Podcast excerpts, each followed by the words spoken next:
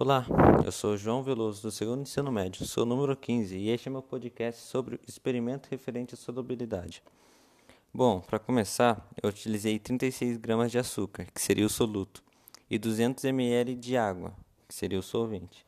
Logo, quando eu coloquei os dois em um recipiente, eu percebi que havia muito soluto no fundo dele. E com isso já consegui deduzir que era uma solução supersaturada. O que, que é uma solução supersaturada? É quando a solução contém uma quantia de soluto superior à solubilidade do solvente. E para comprovar isso com cálculos, eu utilizei a fórmula.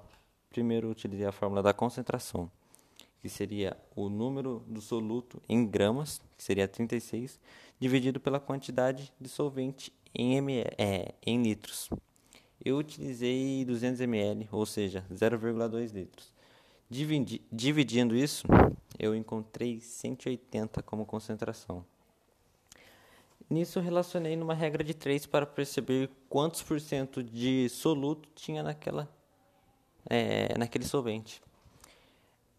Ficou, a regra de 3 ficou 36 é igual, 36 gramas é igual a 100%, então 180 gramas é igual a X%. Ao realizar as contas, eu descobri que havia 500% de soluto naquela na, no solvente, ou seja, era uma solução super saturada.